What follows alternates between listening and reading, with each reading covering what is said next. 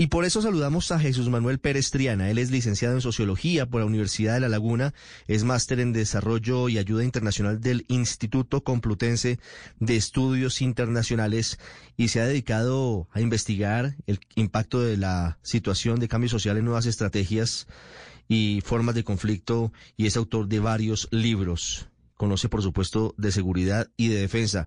Profesor Pérez, buenas tardes para nosotros, buenas noches para usted en, en España. Sí, un, un, saludo para la audiencia aquí desde Madrid, España.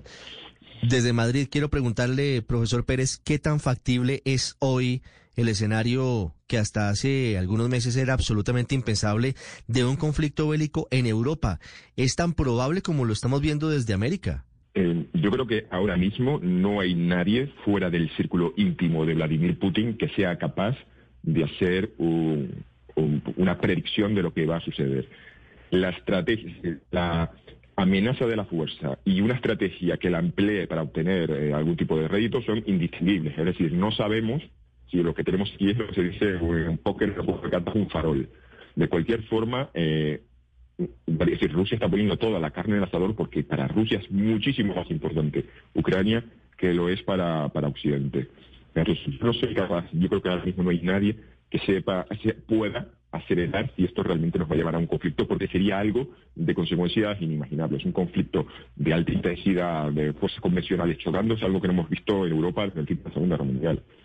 Profesor, la reunión de las últimas horas entre los cancilleres de Rusia, Sergei Lavrov, y el secretario de Estado de Estados Unidos, Anthony Blinken, en Ginebra, pudo haberle puesto unos puntos suspensivos a la inminencia del conflicto que veíamos hace unas horas? ¿Es posible que allí logre desactivarse lo que está pasando en Ucrania? A ver, este tipo de reuniones siempre son preliminares y luego el trabajo diplomático lo llevan no los número uno de los distintos ministerios o departamentos, sino siempre ser el número dos y tres. Entonces, a partir de ahora, y es una de las cosas que decían esta tarde, que las conversaciones que se han mantenido hasta ahora son esperanzadoras, abren la puerta a una resolución pacífica. Entonces, lo que vamos a ver es en las próximas, yo creo, días, eh, negociaciones que van a ser, por supuesto, muy discretas. Lo que está poniendo Rusia encima de la mesa es retornar la situación geopolítica de Europa al año 97. Entonces, vamos a ver hasta qué punto está Occidente, Estados Unidos y la OTAN, la Organización del Tratado del Atlántico Norte, a transigir y aceptar la amenaza del uso de la fuerza, eh, da réditos, eh, genera frutos. Y eso abre puerta pues, para futuros cálculos de, de, presidentes autoritarios a utilizar los mismos métodos. Si Estados Unidos y Europa no ceden a esas peticiones de Vladimir Putin, eh, ¿Es posible que Putin actúe, que invada Ucrania como parecieran decirlo todos los informes de inteligencia? ¿Es lo que están preparando desde el ejército ruso? es lo que todo el mundo apunta. Yo la sensación que tengo es que sería eh, un, un, recurso desesperado de consecuencias imprevisibles, porque Rusia podría saber la asimetría de fuerzas, es decir, en Rusia, que es un país de ciento y pico, 170 millones de habitantes, frente a Ucrania, que tiene cuarenta y tantos, o sea, hay una diferencia enorme de capacidades, recursos y medios que hace relativamente fácil pensar o vaticinar que si llega a producirse ese conflicto, Rusia lograría una victoria en el campo de batalla, pero automáticamente se convertiría en un país paria. Es decir, los vínculos económicos, quedarían rotos. y la serie de medidas, de castigos en el ámbito económico, bueno, podemos ver que incluso embargos a propiedades de millonarios rusos en el Reino Unido, hay muchas medidas con las, económicas, controlar el número de visados, o sea, hay mucho clase media y alta rusa que tiene propiedades y casas y tiene sus, en toda Europa. A Rusia le interesa convencernos a todos de que está dispuesta a llegar al final. Es como la estrategia del perro loco, que todos pensemos que Rusia es un país eh, imprevisible, inestable,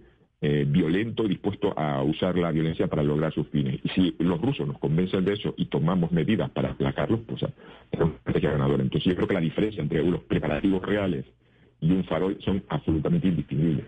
Sí, y ese es el gran interrogante hoy, saber si, como se diría jugando cartas, Rusia está cañando, como decimos en Colombia, o si verdaderamente tiene una intención de invadir Ucrania.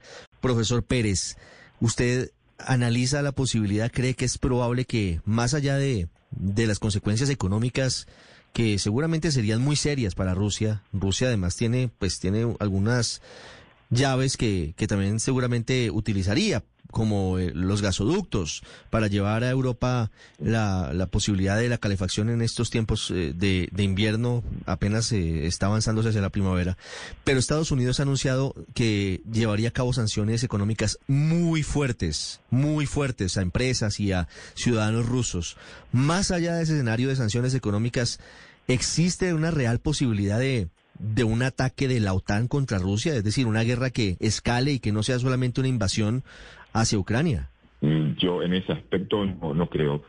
Uno, porque OTAN, eh, perdón, eh, Ucrania es un miembro de la OTAN, entonces la OTAN, la Organización del Tratado del Atlántico Norte, no está sometido a las obligaciones mm, que establece la, membresía.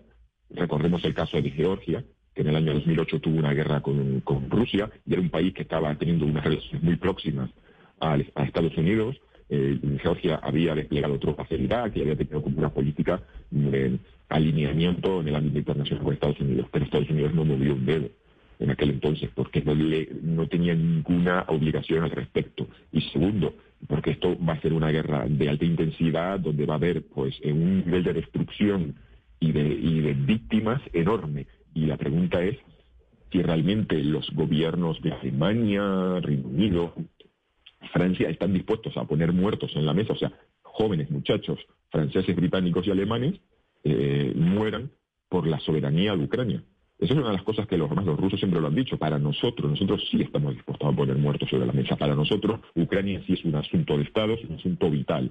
Eh, y ellos señalan que ellos dudan mucho que nosotros, los europeos occidentales, estemos dispuestos a hacer lo mismo. Entonces, además, la entrada, eh, un choque entre fuerzas de la OTAN y Rusia, eso podría generar consecuencias que irían muchísimo más allá de Ucrania. Y bueno, en fin, eh, la, doctrina rusa dice que si sus tropas están siendo derrotadas y, se retiran a su, o, nota que sea más allá de la frontera de Ucrania, si, cruzan la línea, cualquier tropa que cruce la línea, a ellos le, les daría autoridad moral para emplear armas nucleares tácticas y cosas así. O sea, que esa escalada es el miedo siempre que hemos tenido de que un conflicto de baja intensidad escale a, uno de alta intensidad y, una Rusia desesperada eh, tome medidas desesperadas. Entonces es el horror, si nos, nos, encaminaríamos a un horror. Y por eso hasta ahora todas las medidas de los países de la OTAN son, mm, por así decirlo, limitadas. España ha dicho que va a enviar aviones a Bulgaria. Eh, Reino Unido ha entregado eh, armamento antitanque, pero no hay nadie que de momento haya dicho yo voy a mandar a la frontera de Rusia y Ucrania soldados para que estén allí eh, cavando una trinchera y se conviertan en la primera línea de defensa. Eso hasta ahora nadie, nadie lo ha planteado. Y hasta ahora es impensable y hasta ahora la diplomacia de las palabras y de las advertencias es lo que ha primado. Estados Unidos dijo hace unos días, incluso el presidente Joe Biden lo dijo, que habría consecuencias muy severas para Rusia si se atrevía a atravesar hacia Ucrania. Y Rusia este viernes dijo que habría consecuencias muy severas para Estados Unidos si no atiende sus peticiones. Ahora viene un diálogo a través de cartas, un diálogo epistolar y el trabajo de, de la diplomacia real, más allá de las cabezas de, del Kremlin y desde la Casa Blanca. Desde Madrid, profesor José Manuel Pérez, muchas gracias. Jesús Manuel Pérez, muy amable. muchas gracias por la invitación para hablar. encantado y hasta la próxima.